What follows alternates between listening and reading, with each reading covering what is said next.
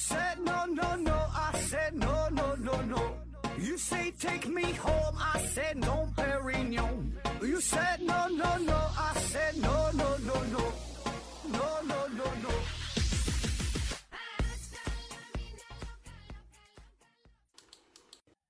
拼命探索不求果，欢迎您收听思考盒子。本节目由喜马拉雅平台独家播出。这一期呢，还是回答听友的问题哈。这 first one 飞梦 R 提问说，有许多杀人犯在杀人之后会有这样的想法，就是杀一个也是死哈，杀两个也是死，反正杀多少个到最后结果都一样嘛。这样呢，在杀了第一个人以后，就会无所顾忌的杀死很多的人。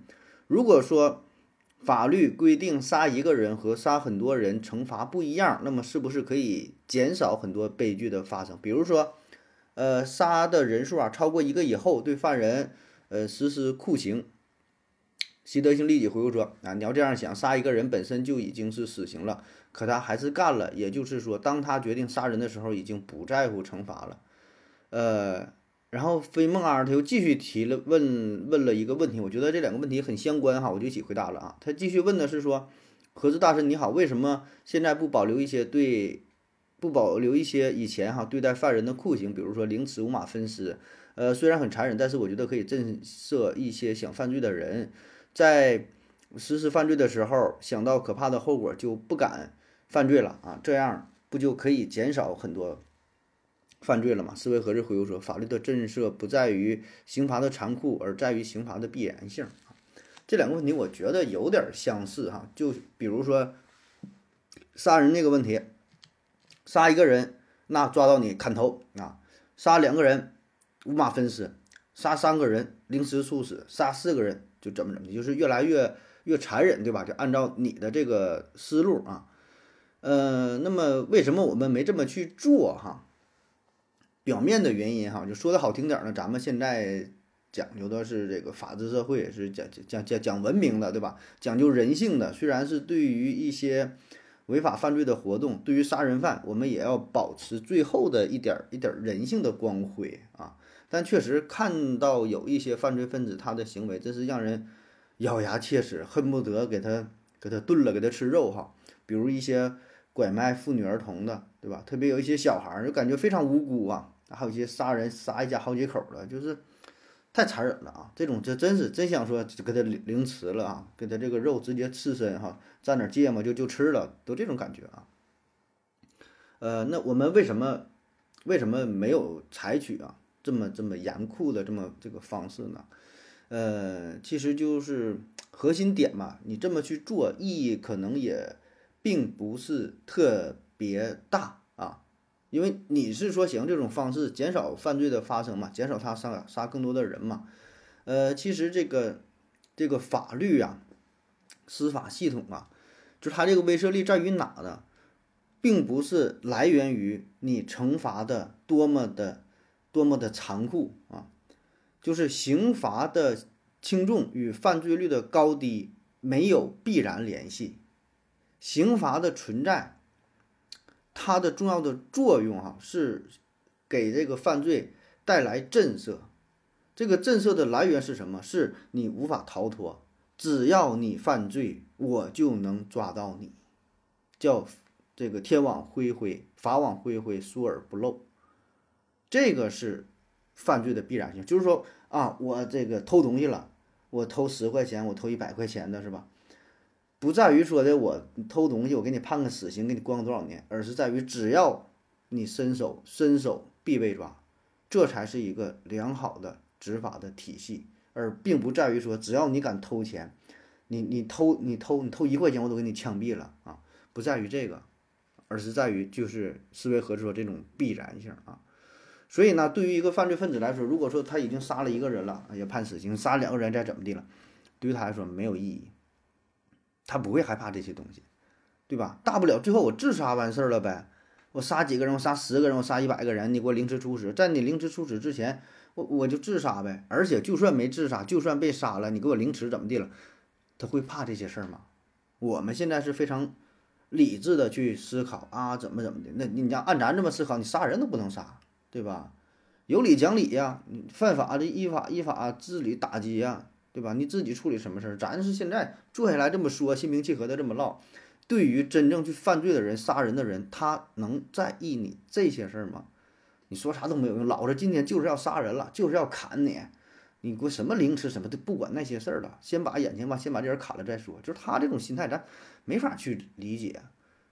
所以呢，我们制定法律的时候，应该按照一个更加理性、客观的角度来对待。我们的目的就是，真是想减少类似的事件，哎，再发生啊。所以而并不是用一些重法，有人说恢复这些东西是。就是咱们有的时候上来那股劲儿啊，非常感性的人就觉得他妈他真真想恢复凌迟是吧？对于有一些人啊，还有那种贪污的贪污，呃，那种国家公职人员贪污几个亿的哈，真想他妈给他吃了。你说有些那种平民百姓啊，有的辛辛苦苦一辈子，你说才挣多少钱？一年种地都挣不了几百块钱，他一贪污贪个几个亿，就是，算了吧。下一个问题，幸福的夏洛提问说。我们都知道鸦片战争，鸦片有毒啊！鸦片到底是个啥东西啊？是一片一片的吗？是烟叶吗？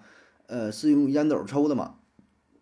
习德性立几胡说呀，是从罂粟中提取的汁液浓缩后形成的黑色的膏状物。说这个鸦片是吧？是什么样的？怎么抽的哈？呃，鸦片的母体呢是罂粟哈，是一种植物。我记得以前可能还还有种，自己家都有种的，就管的不是特别严的时候。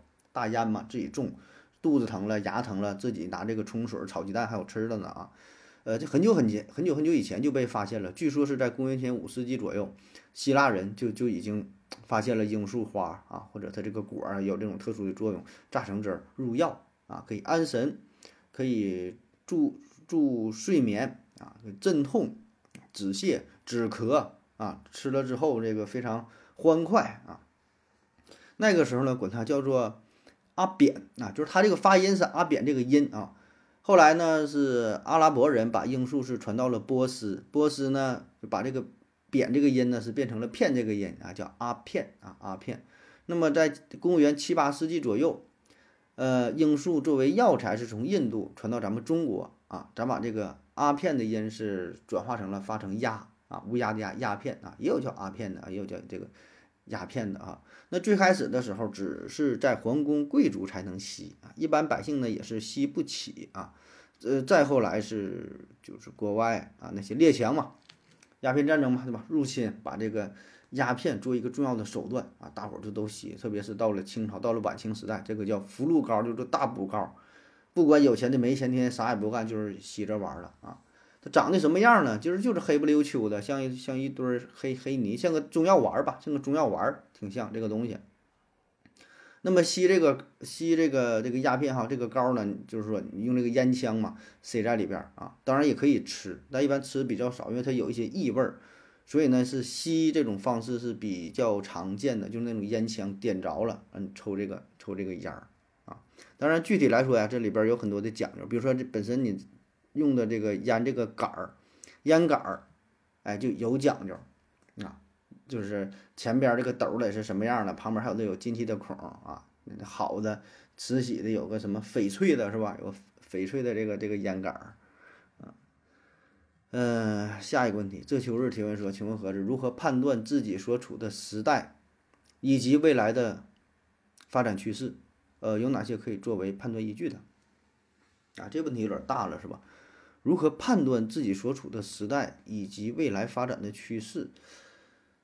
这个我感觉，哎呀，好难呐！你自己所处的这个时代很难看得清，你只能是回看，你能看到过去，对吧？你也不知道自己所处的这个时代是一个什么样的时代啊。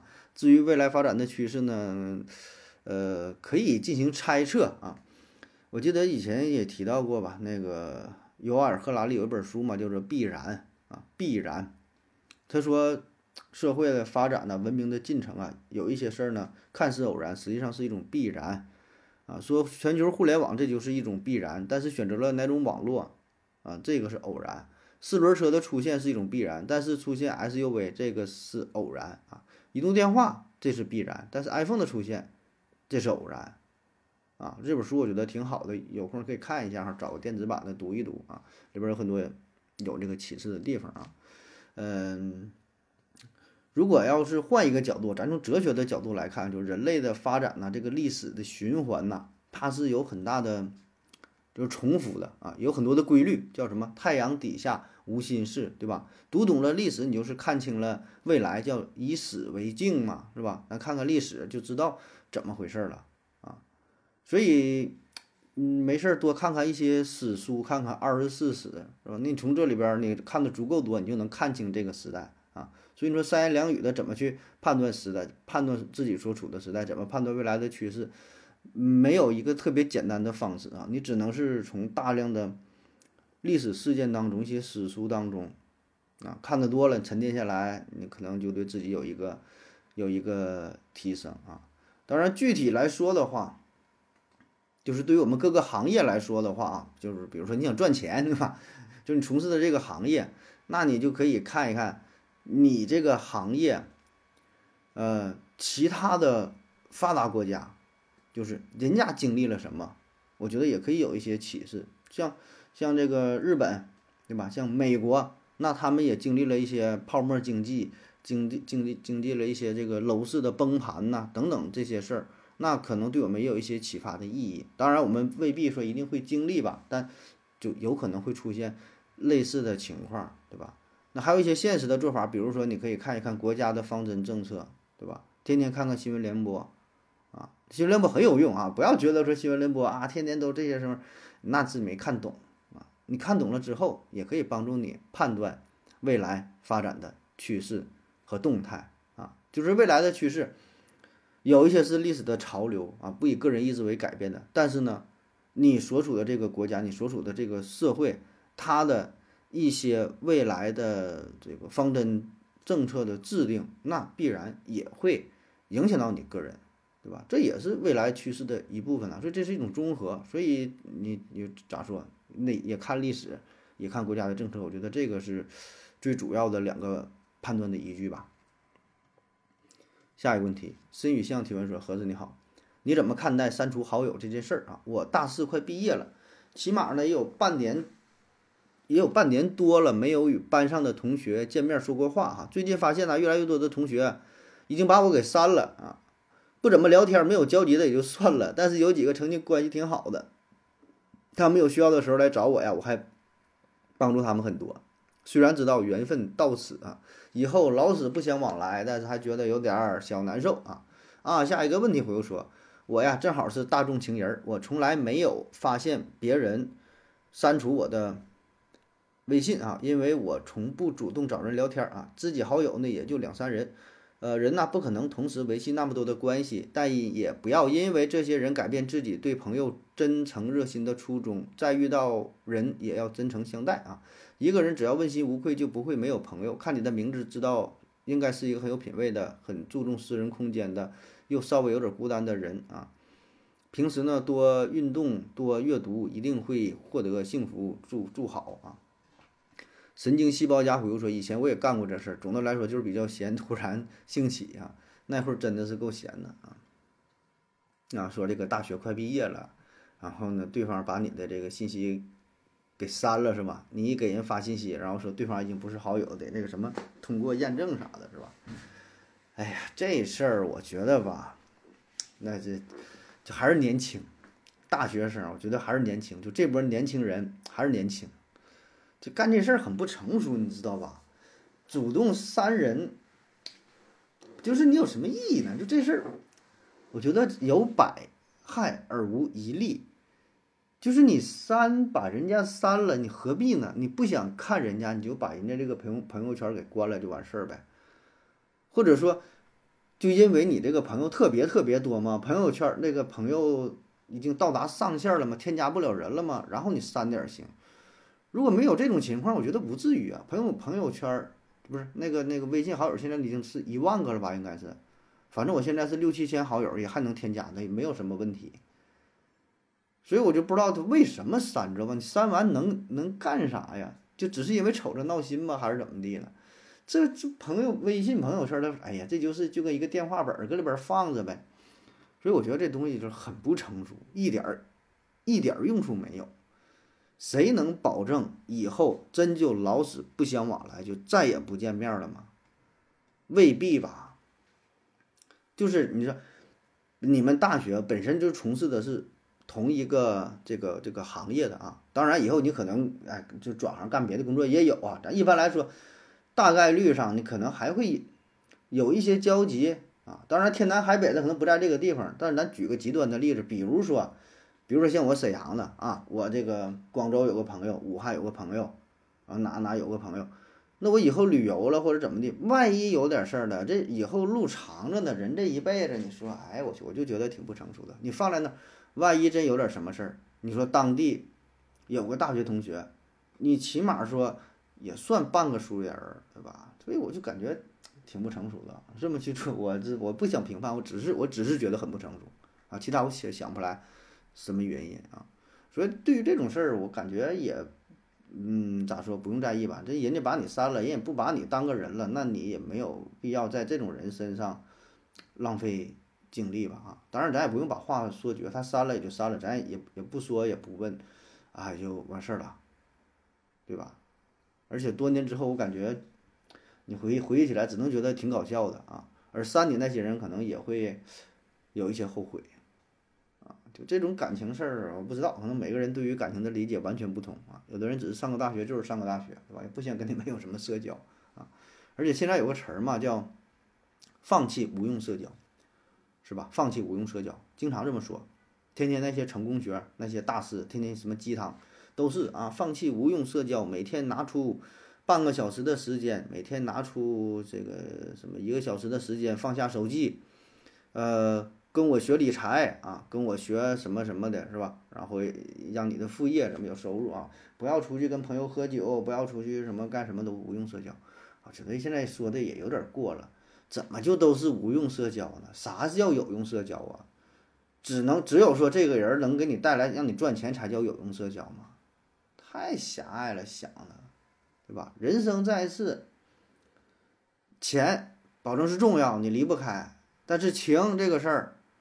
你也得把它放在一个比较重要的位置上吧。你该有钱，你就就没有任何感情。你说你活着有什么意思？活的失败吧。所以我觉得无用社交，哎，可能是真是每个人想法不一样啊。咱也没有必要刻意说想要去改变谁，对吧？道不同不相为谋嘛，啊，那什么什么大路半边，大路朝天各走半边，无所谓吧，这都是小事情啊。过一阵儿你就这这都忘了啊，都不重要。咱也不要刻意说想要去探究，想要去查明说别人到底是怎么想的啊，谁也不知道怎么想的啊，他自己都不知道自己怎么想的啊，不在意不考虑这些事儿，不考虑他，毕业咱就走了。下一个问题，思维盒子提问说：盒子盒子，现代科技应该可以将其他金属变成黄金了，为什么没有听说哪个公司这么做哈？还是根本就做不到啊？下一个问题回复说：我正好是炼金。术士啊，别说炼金的成本远大于黄金的价格，就说摊平成本可以批量生产，也没有哪家公司这么做。做它干嘛呀？做出来之后，去大秤卖金坐地分赃吗？金价和市场和经济和货币是抓是挂钩的哈。你做出来能怎么样？你能卖得出去吗？除非你说是地下作坊，呃，做成作为成品工具。元器件使用除外啊，就说这个金子是吧？能不能用人造的方法做出来？理论上是能，是吧？这过去叫点石成金嘛，然后慢慢发现啊，说是用化学手段是不能了，对吧？它元素啊，它你不管怎么变，它这个元素还是这个元素，哎，但后来发现哦，就是有这个核物理学，对吧？就是让这个原子本身发生改变啊。呃，我查到的资料是说，日本通过伽马射线照这个汞啊。哎，可以生成生成这个这个金子啊，变成金子。美国劳伦斯伯克利研究所的研究人员在高能加速器里用接近光速的 B 原子轰击 B 原子核，原子系数八十三，结果呢有四个质子破核而出，剩下的七十九个质子，然后就变成了这个金原子。反正说就是理论上保证是可以可以做啊，现在哈也也也可以，但这东西就是因为成本太高啊，你做。比如说你现在买一克金子，不是一克啊，对，一克现在多少钱呢？几百块钱，四四百左右，三四百、四五百，不知道啊。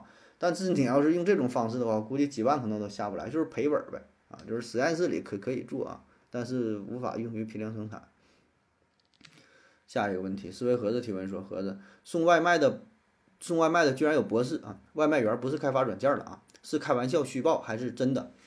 觉得送外卖的人真的送外卖真的把人禁锢了哈，完全没有心思想别的。如果没有外卖行业，有些人就会去创业，可能有人就会变成下一个马云。而且现在外卖员啊，甚至可以吸引到大学生，甚至是硕士、博士啊，造成脑体倒挂。而且外卖公司。自己没有车，甚至不交保险，风险全部到了外卖员身上，可呃，是不是可以说外卖应该取消了？我觉得你这事儿有点儿因果关系，这没整明白吧？你不能因为博士、硕士送外卖，你就把外卖取消了？那你说博士、硕士应该干啥呀？首先说说有没有博士和硕士送外卖？他有了，就刚刚我还看到一个调查数据呢，是有几十万。几十万的本科生，几上百万的本科生吧，具体数据记不住了。几十万的这个硕士、博士在送外卖，保证是有啊。头一阵还有个新闻呢，是浙大的吧，一个博士，然后他很长时间也是没找到工作，然后延期毕业了，中间他就是抽空去送外卖啊。这事儿挺多，这个事儿我觉得是是真的，不是开玩笑的。那新闻我看的挺多的啊。呃，然后说这个要不要把这个。这个外卖行业给取消，然后怎么出来下一个马云？你这首先哈，人家这个博士、硕士送外卖，他是一辈子干这个事儿，还是临时干这个事儿？就像刚才说那个博士，他是没有工作，然后呢做实验，然后呢这边还得养着孩子，他有孩子，博士岁数也挺大了，结婚生子有孩子得养家，这边呢没毕业，没有正式工作，那人临时送外卖贴补点家用，那又如何？那又怎么了？你不让人家送外卖，你让人家干啥？或者说你能给人提供一个工作不？或者你能一个月给人个三千五千的不？你说你让人家怎么办？就是他这个情况很多，不是说他毕业了啥也不干，我就是想去送外卖。当然哈，就算如此，咱就真就这样，你也管不了人家干啥，愿意干啥干啥呗。你说博士应该干啥？我就没明白这个事儿啊。你说人家博士毕业了啊，我是清华博士，我北大博士，我怎么的？你说我医生的，我医学博士毕业，我就得当医生啊？谁规定的？凭啥不能去外去送外卖？宪法规定的，还是什么什么玩意儿规定的？我送外卖咋了？我就喜欢送外卖，为啥不行啊？这有啥关系啊？而且你说什么送外卖耽误创业？送外卖耽误个屁创业呀？你没有外卖，外卖什么时候出现的？咱说，二十年前、三十年前，没有送、没有外卖这个工作的时候，大伙儿就都创业了。他也没创业，他该干干该干啥还干啥呀？送外卖，外卖它只是一个工作，给你提供了这个选择。我觉得这是好事儿。对于那些找不着工作的，或者找不着合适的工作者，或者临时有什么特殊情况的，人家送外卖贴补点家用，比如说送个三五个月赚点钱，很好，是给你这种选择。你不能因为这个事儿说你耽误了我创业吧？你是那种人该创业怎么他都创业，他不创业，他不该说他不想创业的人，你给他拿点本金，说我给你拿这个五千万八千万，你去你创业去，他都不敢创业。那我这个钱我就放支付宝里吧。想创业的人，人家去拉贷款、欠钱、拉赞助，他也去创业。我觉得你跟人家送外卖有一毛钱关系没？你把这俩联系一起，我我不太理解啊！我真是，我真是不理解，你会你怎么会这么理解？就这俩事儿有啥关系啊？然后你说取消，你取消。呃，当然你强制可以取消啊，但是我我觉得从经济学的角度来说，你取消强制取消也不成立呀。你送外卖这个就是大势所趋啊，有需求有市场，有人需要送外卖啊。那很多人就现在就只送外卖活着呢，就咱说吃饭那就很不方便呢。我也不想出去吃，也不想做，有这个需求自然就出现了这个行业，也不违法也不缺德，为啥要取消啊？我是。一点没看懂，真没看懂啊！咱就是讨论哈，没没有任何这个什么其他的意思，咱就讨论这个事儿啊。我觉得这个送外卖创业这我真是没看懂啊。下一个问题，幺三五八幺六六 O T P H 提问说，压力容器里的气体快速喷出的时候，管壁会很冷，甚至结冰。那么火箭返回大气层的时候，外壁应该温度低才对呀？为什么说还会因为温度高而烧毁？G E A S S A M 回复说，应该是和大气摩擦时产生的热量远大于因为压力变化而产生的温度降低，呃，而且燃料室的温度应该也不会传导到火箭表面。K 二幺五二回复说，变冷是因为呃液化状态液化状态物质气化时吸热造成的，不是喷气造成的。如果只喷气没有液态物质变化，就不会变冷。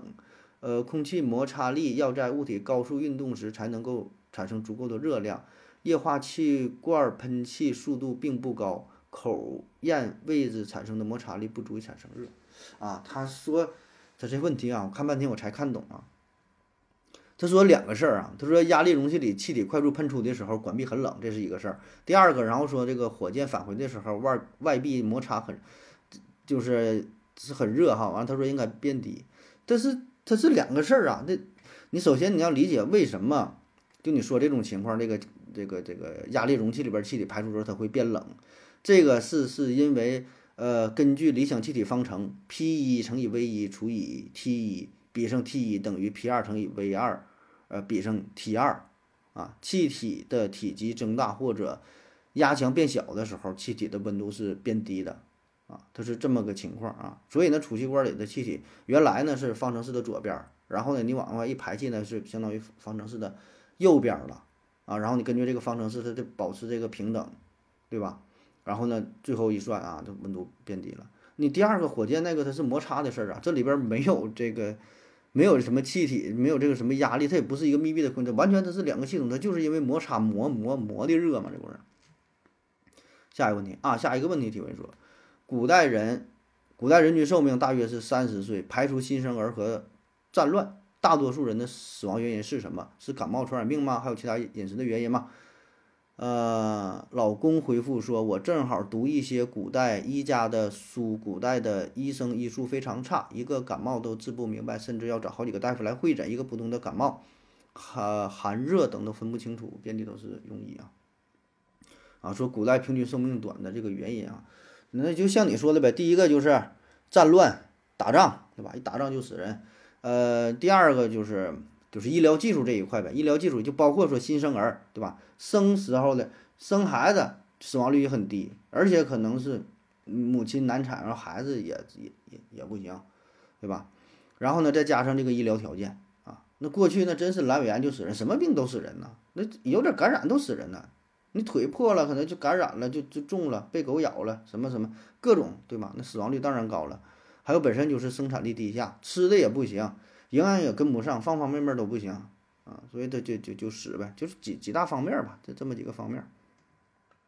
下一个，爱谛听爱提问说，何总，呃，想到了一个关于两性的问题啊，说现在呀一直推崇是越长时间越好，那么根据。进化学说，人类的交配时间在长时间内有无改变？动物因为存在天敌，是否朝着交配时间越来越短进化？啊，是否有动物为了快感而像人类一样追求长时间的交配？啊，说这个交配的问题是吧？交配的问题，那确实，呃，交配的问题呢，对于动物来说呢，就是为了生存和繁衍，对吧？让自己的种族扩大啊。让这个让这这个出现这个下一代是吧？但是对于人类来说呢，它有两个作用啊，一个呢就是为了快乐，一个就是繁衍啊，而且更多的时候是为了就是为了快乐，对吧？你现在你说就要要一个孩子，要完一个孩子，然后剩剩下就是就是为了就是为了快乐啊。所以呢，动物它的交配的时间一般都很短，一般都很短，越越短它越有利呀。你想啊，你咔咔咔俩胳膊整俩点儿。那你天敌过来了，光家给你干死了，对吧？所以越快越好啊，因为这事儿你就是为了完成任务嘛，当然是越快越好啊。你看看啊，我们说这几个数据，说鸭子，鸭子的交配时间，你猜是多少？你往短了猜，你能猜多少？零点三秒啊！我网上查数据，不知道具体准不准啊？我觉得有点参考意义吧啊。鸟的交配时间也差不多嘛，一秒啊。长颈鹿，你看长颈鹿那么老大哈，交配时间一秒，咔嚓一下完事儿啊。蜜蜂一点五秒，啊，加起里这个鸡是时间比较长的，五秒钟。狮子三十秒，老虎猎豹一分钟左右，啊猫时间比较长哈，猫十分钟，你看猫的比你时间都长了啊。呃，马啊不是马，这是猪啊，猪的交配时间呢是呃半个点儿，三十分钟。你看人不如猪是吧？你平平常常三十分钟。然后这个是马岛睾狸，马岛睾狸这不知道什么东西啊？说这个是平均时间很长的，八个小时。马岛睾狸，不知道他这个是怎么整的？嗯，八个小时，这玩意儿呢可是挺危险的，一天八个点干这个事儿是吧？当然他不是天天整啊，他就是发情的时候就是整这么一下啊。反正对于绝大东绝大多数的动物来说，时间呢都挺短啊。当然也有例外，就是这个海豚。海豚呢，算是，就是它也是为了爽啊，它也是为了爽，而且它非常没有节操，呃，会各种姿势，一天呢还要弄很多回，而且还经常乱伦啊，跟自己的兄弟姐妹甚至是父母孩子都会发生关系，还会跟其他的鲸鱼啊等等啊也也会整啊。我还看到有一个小视频啊，一个一个海豚要跟那个就追一个女的，舔这个女的整啊，最后那女的被被救了啊，挺危险。但这时间不长，它也就是几秒钟、十几秒钟的事儿，哎，反正大致就是，就是这这这么个情况啊。好了，咱休息会儿。我要跟正南去尿尿，你要不要一起去啊？我也要去。哎，风姐，我要跟正南、阿呆一起去尿尿，你要不要一起去啊？好了，喝了口水回来，咱们继续聊下一个问题。生锈的盖波加提问说。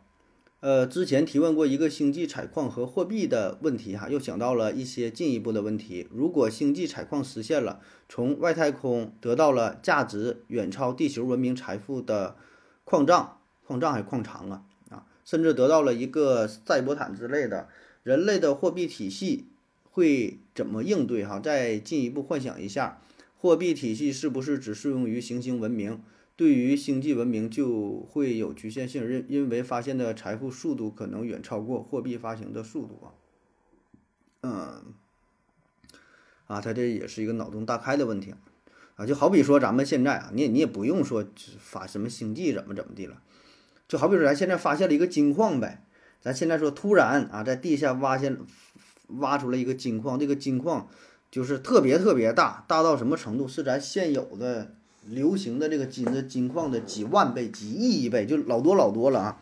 就说这个金子一下就就不值钱了，就太多了，你随便挖啊，谁去那块抠两块都有，用不完。那我觉得这个咱的货币系统不会崩溃啊，确实会造成一定的影响，但马上还会有新的货币系统出现，就是不用金子了呗，你找其他的什么东西，你不还得进行交换呢？还得进行交换，还得进行买卖，对吧？只不过这就不用金子，它得有别的呀。那那金子不行，太多了不方便，那就用别的呗啊。所以呢，你说这个什么星际文明之间还是否也有也要进行货币交换？这个就是看你这个资源是否有限。那你为什么会会有这个财富？为什么会有这个资源这个交换？为什么会有货币？我觉得那就是因为资源非常有限的情况，你有。你有你家里有鱼啊，你家你家里有肉，然后这边儿有水果，这边有菜，然后你俩互相有需要，互相就有交换。如果说这个财富是极大丰富的话，每个人都要什么有什么，家里边什么都有，的不需要，那就不交换了呗，对吧？你这个事儿，这个道理放在地球上成立，放在宇宙当中，放在哪都成立。你只要是有需求，财富不是特别充分的情况下，嗯，对吧？那。那就有交换呗，不就是这么回事儿吧？当然，你放在这个宇宙空间上，可能相对就复杂一点了，对吧？尺度更大，但我觉得这个根本的道理还是成立的，就是看你这个资源的量呗。下一个问题，自行车骑自行车上月亮提问说：盒子你好，呃，早已不信鬼神的中国人为什么还在过清明节？呃，祭祖的意义何在？真的能够保佑家人和实现愿望吗？神经细胞加回复说，为了缅怀和追悼，呃，就像南京大屠杀公祭日，呃，这玩意儿总不能涉，总不可能是涉及神鬼啊。K 二二五二回复说，祭祖是仪式啊，具有很多方面的意义，呃，不是只跟信仰有关啊。你想不去祭祖，七大姑八大姨答应吗？三月八回复说。呃，你知道什么叫做思念吗？啊。这个，嗯，说什么祭祖啊，过清明节啊，这个咋说呢？就是你要偏说 它是一种什么迷信的活动也行，如果你这样理解的话也行，对吧？每个人都有自己的理解，因为这个东西确实啊，人他就死了，对吧？作为一个唯物主义者，死了就死了，不存在了。你你你去你去什么给他送个花，你去你别说送个花，那个他整个牛粪整个什么都没有用，那他也不会说保佑你什么的。但是这个是对于活人来说有着很大的意义啊。你有没有过特别思念一个人的时候，对吧？那么你会怎么怎你会怎么办？你会拿出照片看一看，你会看一看你们以前的聊天记录等等等等。那么这些方式，那对于那个人，如果你要不打扰他的话，他不知道你在想，但是用种种方式可以缓解你自己的这种思念的这个这个情感。你说你半夜你非常想你的前任，然后人家已经结婚了，都有自己的家庭，你又不忍去破坏，你说你怎么去排解，对吧？我觉得这就一样啊。作为一个唯物主义者，作为一个什么什么，你不管是谁，他都会思念一个人呐。那么对于死去的那些人，他也会思念呐。那么我们在过节的时候，或者一些特定的什么日期，我们去寄托自己的哀思，没什么呀，对吧？无所谓啊。你不要说把这个跟迷信连在联系在一起哈。当然你，你我就说嘛，你还是可以这样去理解，对吧？你可以这样去理解，但是人家并不是想通过这种方式达到说什么保佑自己的目目的。我觉得仅此而已，就是表达自己的情感，然后呢，也对自己是一种是一种寄托，对吧？而且这本身咱说孝道啊，什么感恩呐、缅怀祖先呐，这就是咱中华民族传统美德的一部分啊。谁你说哪个社会也不能是纯纯的就是冰冷的这么去运行着，完全就是各种规章制度，呃，没有任何人情的，就是纯是那种机器的那种去那那种运作方式，我觉得也不可能，对吧？保证它还有。情感的一方面，我觉得这个也并不矛盾吧。而且呢，这也是维系亲情很好的方式啊。就是我们觉得啊，你看现在我们啊，就是活人还在去缅怀这些死去的人，那我们觉得，哎呀，那我死了之后，哎呦，还会有人看我们，然后我们心里也会觉得暖暖的。人都就是一种非常感性的情，有这个情感的这个动物啊，谁能说那么理性、那么冰冷啊？不可能啊，百分之百就就就是理性。我觉得没有那种人啊。我可以，我推荐你看一个电影，叫做《寻梦环游记》，我觉得挺好的，一个动画片儿，我觉得挺好的，就是讨论这个生死的问题啊，但是以这个动画片儿的呃形式呈现出来的，我觉得挺有，不说挺有启发吧，反正也是挺感人哈，可以从不同的角度去理解一下，看待一下生死啊。下一个樊雅玲提问说：盒子哥，为什么冰会粘手、粘嘴、粘舌头啊？还是粘手、粘嘴、粘舌头啊？幸福的夏洛回复说：不是粘呐，是这个手上的水和。手上的水和冰啊在一起冻住了啊啊！这咱小时候都这么玩是吧？咱冬天 吃雪糕或者嗯用舌头舔那个舔那个金属的什么东西粘上了是吧？这就是就是你这么一舔的时候，你一舔的时候，你舌头不是热吗？对吧？一热的话，把这个水给融化了，融化了之后呢，又因为外边很冷，然后它又瞬间就变凉了，变成了冰呗，就就就。就粘在一起了呗，就这么回事儿呗。穆萨恩提问说：“何总做节目很勤很勤奋哈，基本做到了一天或两天一更，听你的节目很开心，还能长知识，拓宽了视野。我想问一下，你是如何在工作之余保持这么高的更新频频率的？一般在一天的什么时候去做节目以及收集素材？是否业余时间都花在了做节目上？什么叫业余时间都花在了做节目上呢？工作的时间也花在了做节目上啊！一天一心都放在了做节目上，就是做节目，这就是热爱呗。你就想嘛，你你就，哎呀，这个咋说呢？就看你想不想做这个事儿呗。你想做，一天啥也不合计，别玩游戏，别看短视频，别怎么怎么的，就是你你你喜欢去做，你就你就能做呗。你就想人家普京啊是。奥巴马是谁？什么？人家一天很忙，他也得有自己的生活啊，是吧？看你时间想用在哪儿呗。思维盒子提问说：盒子盒子，如果地心说正确，那不那就不应该有黄道存在呀？那星座不是应该不存在？星座都不存在的占星术也应该不存在啊？G S M S A M M A T 呃回复说，就算地心说正确，星座也不受影响。思维盒子回复说，写错了，应该是日心说正确啊。黄道是太阳绕地球运动的轨迹，用日心说的话就没有黄道了。太阳并不要地球运动啊。说这个，如果日心说成立的话，就没有黄道了，没有星座了，是吧？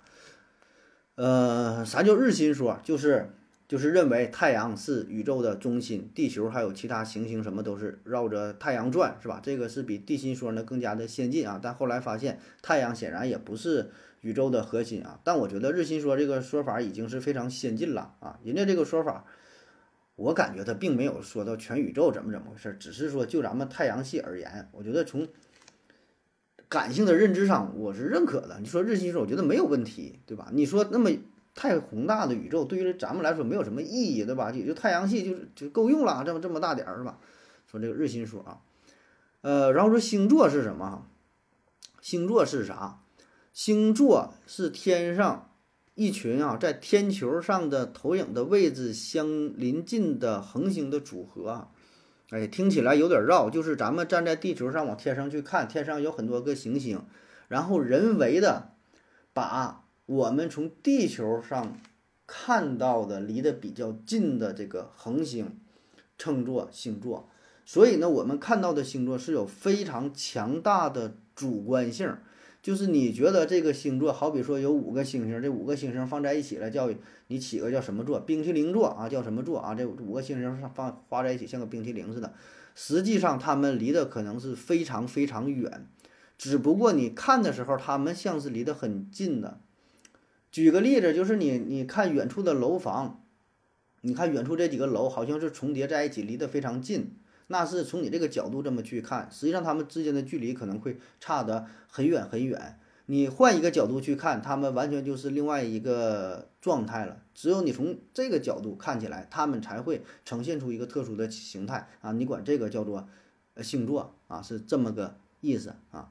然后再说黄道是什么哈？黄道黄道就是从地球上看太阳这一年走过的路线啊。当然这里说走过的路线，这个是打引号了。因为就像你说的，是地球绕着太阳转，但是因为太阳是相对的，不，那个这个运动是相对的，地球绕着太阳转，那我们在地球上看就感觉太阳是绕着地球转，我们看太阳就是东升西落，那么这样的话，太阳就会有它的运动的轨迹，我们就把这个运动轨迹就称作是黄道啊，并不是太阳真正运动的这个轨道啊，只是说。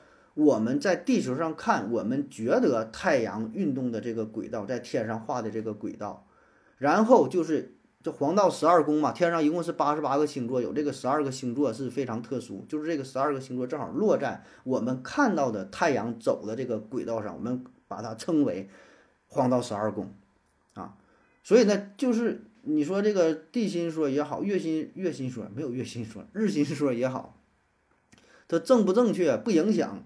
我们说的星座，我们说的这个什么黄道，我们这些都是以地球这个视角看到的啊，对这个是没有影响的。它对不对？我们仍然你能看到星座呀。你说你现在抬眼、抬眼睛、抬眼、抬脑袋，你往天上看，晚上是不是就有星星？那就有星座，那看到的就叫星座呀。你跟什么日心说、跟什么地心说有什么关系？你看到就是这个东西。下一个问题，呃，Evans 提问说，上一个问题。我又想到了人的情感呢，是不是大脑通过释放激素调节实现的？呃，那是不是可以通过药物改变或调整人的性格？希望何子老师展开讲一讲。习得性立即回复说：确实可以呀，比如说血清素可以让人减少抑郁。啊，说人的情感是不是可以通过呃大脑这个释放激素调节实现？确实啊，就是可以啊，人的情感它就是这么实现的呀。所以你可以这样理解，就我们一生啊，就是人类这个情感的波动啊，什么无他，为激素耳。哎，就是激素，我们人就是被激素所支配的，咱们人类就是激素的奴隶。你为啥高兴？你为啥悲伤？为啥忧愁？为啥有时候莫名其妙上来一股劲儿？哎呀，我想哭，好难受，就是你体内激素的事儿。你激素一上来了，就老嗨了。为啥那些人他？他吸毒，因为他一生活的没有意义，他不快乐。他吸完之后了，就改变体内激素了，他就嗨了，他就是高兴，所以他就吸毒。但是这玩意儿成瘾，他不能吸，不就这么回事儿吗？你所有的感觉都是激素在起作用。你还原一下我们什么情感这些，你给他你给他这个分析之后，从这个分子生物学，从什么什么学角度，那不就是体内各种反应吗？你这个受体受到刺激了，然后你就高兴了；你没接到这个刺激，你就悲伤；你接到这个什么东西就是负面的。这事已经研究的很明白了。比如说多巴胺，多巴胺啊，啥叫多巴胺？这是一个快感的代名词啊，就很嗨。你吃饭吃的高兴了，多巴胺就多；你交配的时候多巴胺就多；你吃巧克力就就就你就嗨。你这谈恋爱啊，你摸女神大腿，那你就是体内多巴胺就多了。包括说你玩游戏呀、看电影啊、听歌，所有这些刺激的结果都是导致你体内多巴胺分泌增加。当然，这种分这种分泌增加的程度不一样，交配可能是最多的，其次是什么什么可能差着好几倍，对吧？不就这么点事儿吗？你这玩意儿整多了，你就就就高兴啊。还有一个东西叫做内啡肽啊，内啡肽啊，这干啥的？跟多巴胺差不多。多巴胺呢，可以说是让你产生快感的。内啡肽重要的重要的作用就让你消除痛苦的。你痛苦的、悲伤、难受啊，整点这个内啡肽啊。还有像刚才那位朋友说什么血清素是吧？血清素，它会影响你的胃口，有时候不爱吃东西啊，是吧？这激素事儿。还有你的情绪的变化，你的内驱力的变化等等，还有其他很多激素，肾上腺素、褪黑素、催产素啊，等等等等很多，就是你所有的这些变化都可以归因于激素的影响，确实是是这样啊，你情绪变化就是激素带来的改变啊。然后说可不可以通过药物改变或调整人的性格啊？那你如果较真儿说，你得先说一下这个啥叫性格啊？咱说的可都是影响你的情绪，咱没说改变你的性格，啊，因为性格这东西是很难改变的，什么内向外向什么这种是吧？就你的情绪可以改变，人的情绪是非常容易变化的，一会儿高兴一会儿不高兴，但是性格基本不会改变。那咱也别说死了，基本不会改变。你十八岁啥性格，八十岁可能还啥性格，不会有什么太大的改变，除非说你这一生经历了一些重大的变故啊，让你。产生了一些影响啊，轻易是不会改变的。药物的作用呢，也作用就是不是那么强烈啊，主要改变的是情绪啊，不是性格。哎，你要较真儿呢，就是就就就这么说。哎，下一个，Anders and v i n s 啊，这是他先问的这个哈，所以他这这问题回答反了。他这个是何子老师哈，我感觉我泪点有点低，很容易感动啊，刷短视频经常被感动的眼泪哗哗的。这正常吗？有什么办法能让自己不那么容易，呃，感动哭？另外，呃，每次想哭啊，又不能放声哭的时候，有一种憋得慌的感觉。如果长期这样憋住不哭，对身体，呃，健康有影响不？啊，啊，说这个泪点低是吧？很容易哭，然后又不哭憋的难受，有啥影响啊？这个泪点高低呀？呃，每个人不一样哈，影影响因素很多啊。你泪点低，就可能你就说明这人情感比较丰富呗。这个跟你的年龄、跟你的阅历、跟你的家庭环境、成长的背景、经历的事儿都有关啊。而且有的人吧，他是随着年龄的增长，泪点越来越低；有的人呢是随着年龄的增长呢，泪点越来越高。以前看啥事儿都哭，后来这种屁事儿看得多了，去他妈的跟我有什么关系？变得越来越冷漠了。不哭了，变得越来越老漠了，是吧？不只是冷吧，是老漠啊。有的人呢，就是反而呢是这个内心变得越来越脆弱，越来越容易哭啊。这个不一样啊，这个不一样啊。反正我觉得吧，这也不用特别在意别人的看法，因为没有什么用。就是你觉得啊不好意思啊，怎么怎么的，人家根本就没看你，你知道吧？就说看你，也就是看你一眼，第二眼都不会看的。你说你，比如说你坐地铁看视频啊，这个太感人，呜呜哭了，旁边就瞅一眼啊，哭了，也就哭了呗，然后还能怎么地？他不会去想啊，这个人为什么哭？这个人泪点为什么这么低啊？他遇到什么事儿了呢？他过去经历了什么呢？他这个视频又演的什么怎么？没有人那么在意你，没有人有精力思考你的问题。你愿意哭就哭吧，你愿意干啥就干啥，没人管你。咱很多人都是太把自己当回事儿了。太总觉得，哎呀，这不有人偷看我怎么的？偷什么看呢？你是长得好看，你是怎么你特殊啊？再说，没人管你那那么多事儿啊，你该干啥干啥去啊。然后说这个会不会憋得慌？会不会对这个身体什么产生严重影响啥的？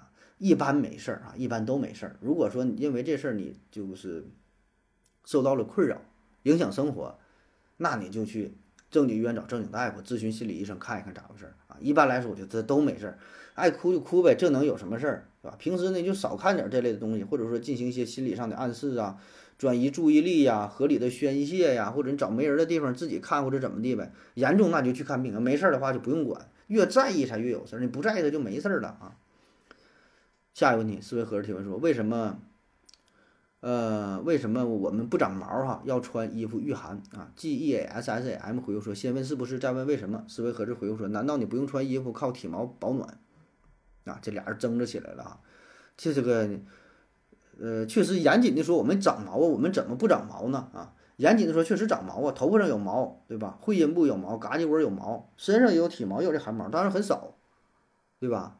但是当然也需要穿衣服啊，但你不能说不长毛，这玩意儿这玩意儿你这较这针抬这杠没啥意思，咱就是就说这个事儿哈，就咱人类跟其他动物相比，确实身上这个体毛很少，只只是剩下来一点小汗毛啊，然后就是头发上也也也这个比较比较茂盛是吧？为什么会这样啊？呃，主要的原因就是就是因为咱们过去啊生活在这个原始森林当中啊，在这个大草原上是吧？为了追捕猎物，为了散热呀。你跑你热呀，你热你咋办？毛还那么厚，你穿个羽绒服，你这穿个貂你跑对吧？保证是脱了毛少了之后，利于散热啊。当然这个理论它有一个点就是，就是那么为什么非洲大草原上很多动物仍然还还是有毛呢？是吧？啊，当然也有没毛。你看像大象、河马没有毛它掉了，那为啥还有有毛的？你像这个狮子，像什么猎狗什么的，它也有毛，为什么它们没把毛？退掉呢？按理说都应该退掉，才更利于散热，是吧？呃，那这就引发了第二个问题，就是这个关于生态位的概念哈。什么叫做生态位？就是，呃，狗它就吃屎，对吧？狼呢就吃肉。那话咋说嘞？狗行千里吃屎，是狼行千里吃肉，是吧？其实就是生态位的概念。你说这个狗它想不想吃肉？那当然也也想吃肉。那吃不了肉怎么办？那就凑合吃屎吧啊！要不吃屎你就得饿死。这叫生态位，就大伙儿互相竞争，你竞争不过人家就得退而求其次啊。那么对于就是咱们人类，你说你要是没有不把毛退掉，不把毛退掉，你没法散热，你可能就跑不过啊。那你那你就得死，就得热死啊。所以你得退掉毛。而对于狮子来说，人家有毛也无所谓啊，有毛也行，人家也能够散热，那那人家就就不用把这毛退掉，对吧？那大象、河马不行就得退掉。所以这个东西。就是进化论这事儿，首先咱说对不对吧？他两说啊，也不能说啥都用他解释啊。而且他怎么他都能找不回来，是吧？咋咋说咋有理，是吧？所以那人类他也就是进化到这个东西吧，咱只能是事后诸葛亮这么去分析啊。你说他至于为什么？那他只能是推测，他是这么个这么个原因，就是为了散热呗，这是一个主要的原因呗啊。那还有一个解释呢，是水源说啊，水源说这个理论。嗯，并没有受到这个官方的认可和接受啊，就有这么一个说法，就说我们身上为啥没有毛呢？有科学家提出，大约在八百万年前，由于地壳的变化，非洲东部和北部被这个海水淹没了。当时呢，已经是进化出来，就是有这个人人模样了啊，就咱的祖先。那个时候呢，还有毛呢，咱的老祖先们啊，那时候可但是可能还不会说话啊，那会刚会直立行走啥的啊，非常原始的状态啊。然后陆地被海水淹没了嘛。他们也是哎，慢慢慢慢适应，又进入水里了。到了水里之后，这毛这就退了。你想想，在水里边长毛那可是不太方便。你游泳什么的，这玩呼身上也难受啊。那水里边那个鱼啥都光溜了，慢慢这个毛呢就就就退掉了。哎，退掉之后光溜了，然后慢慢又上岸了，再次从水生到陆生。它有这么一个过程，水生到陆生，陆生到水生，水生又到陆生，折腾了这么一回，所以变成了现在这个状态，身上光溜溜的，是吧？滑溜溜的，摸起来很舒服啊，水源说啊。下一个问题，嗯，思维盒子提问说：盒子盒子，AI 呀可以取代很多基础工作，如果 AI 发展，那么失业的人怎么办？哈，AI 又不消费，而低层次人口失业了也消费不了，那么生产出的产品谁去消费？啊，这也是一直在讨论的问题啊。说 AI AI 又把这取代，把那取代了，那 Chat G T G T P 又取代谁了啊？其实这种担心一直都存在，就包括过去那个机器大生产的时代，有机器啊，机器不代表那个那个代替人了，就不干人不用干活了。说那些人这个这个失败了，不是失败了，失业了，是怎么办哈？这个情况呢，咋说啊？呃，我觉得分为分为两个角度，一个是社会角度，一个是个人的角度啊。那么对于个人角度来说，那你从事这个行业有可能会被机器取代，有可能会被 AI 取代的话，那你就转型呗，你学点别的技能呗，干点别的，对吧？你说，你说你干啥的？就比如说你是司机啊，以后无人驾驶来了，然后不用你开车了，那你就转型呗，你你就你你你想着你干点啥呗，对吧？这种情况确实存在呀，就咱东北早些年那个下岗潮，对吧？那还不是取代，就是下岗。你说你咋办？转型，自己想办法，你自己愿意干啥干啥，那不也得坚强着活了，对吧？确实有这种情况啊。然后对于社会来说，从社会的角度来看，那么呢，社会就得进行适当的调整，比如说这个发展一些其他新型的岗位，创造新的就业机会，对吧？比如说做到最基本的社会保障，那他干不了别的，他没有钱呢，那你说咋整？那就就只好靠这个社保的制度维持生活呗，对吧？那么再往后发展，咱可以想象一下，那如果真的是机器什么 AI 啥全都代替人了，咱都没有工作了，那也挺好啊，那咱都不用干活，那不就是社会公社会主义了吗？一个人能种一万亩地，一亿亩地，一个人能管一个流水线。汽车厂一天能制造一万辆汽车啊，一个人就给操控了。一个人管一个钢厂，一天能炼五亿吨的钢。一个人饲养一个养鸡场，一天能养十十亿只鸡，下一百亿只蛋。一个人管什么？你这样想的话，那挺好啊。那全全世界运行可能几个人就够了，大伙儿都搁这儿享受了，那不就共产主义吗？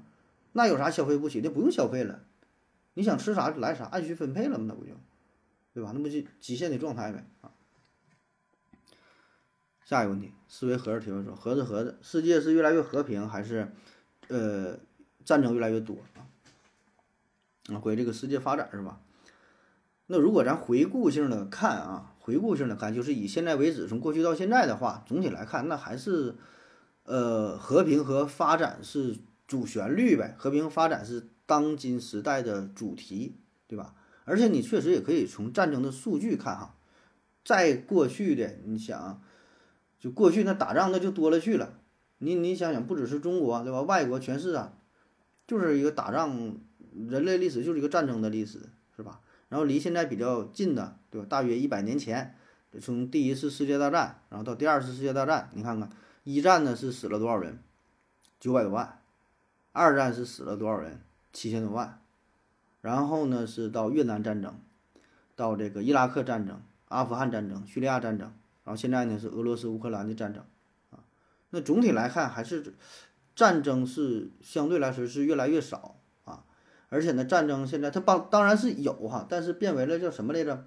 小规模的局部的战争啊，仍然有啊，中东地区啊等等，保证是有啊，但是跟过去相比，战争的频率啊、规模啊等等都是越来越小、越来越少啊，那是主旋律还是发展和和平。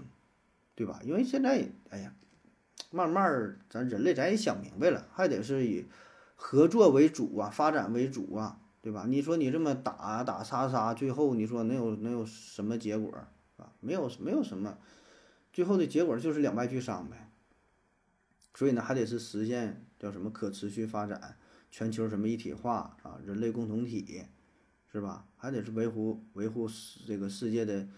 和平和稳定，这个才是符合主旋律的，对吧？毕竟你说大伙儿都是生活在这个蓝色星球上的，内部之间这个矛盾呐，如果你从这个星际角度来看，那就是根本就不算个事儿了。你想想，如果说现在发现了外星人，而且发现了好几个外星文明，然后咱们还搁这块儿打架的话，是不是就挺搞笑的呀？你自己内部这么掐有什么意思？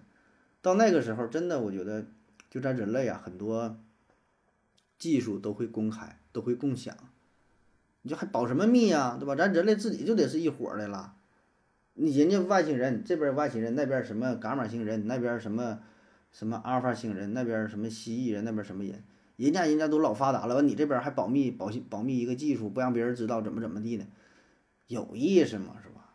因为那时候整个这个社会制度，整个这个全球的整个这个结构，我觉得都会改变。更不存在什么打架了，大家目标就统一了，统一都叫做人类，就，哎呀，这幻想嘛，反正都是幻想啊。好了，以上就是今天的全部内容，感谢各位收听，谢谢大家，再见。如果你也想提问的话，请在喜马拉雅平台搜索西西弗斯 FM，在最新的一期节目下方留言即可。回答的可能比较慢，不要着急哟。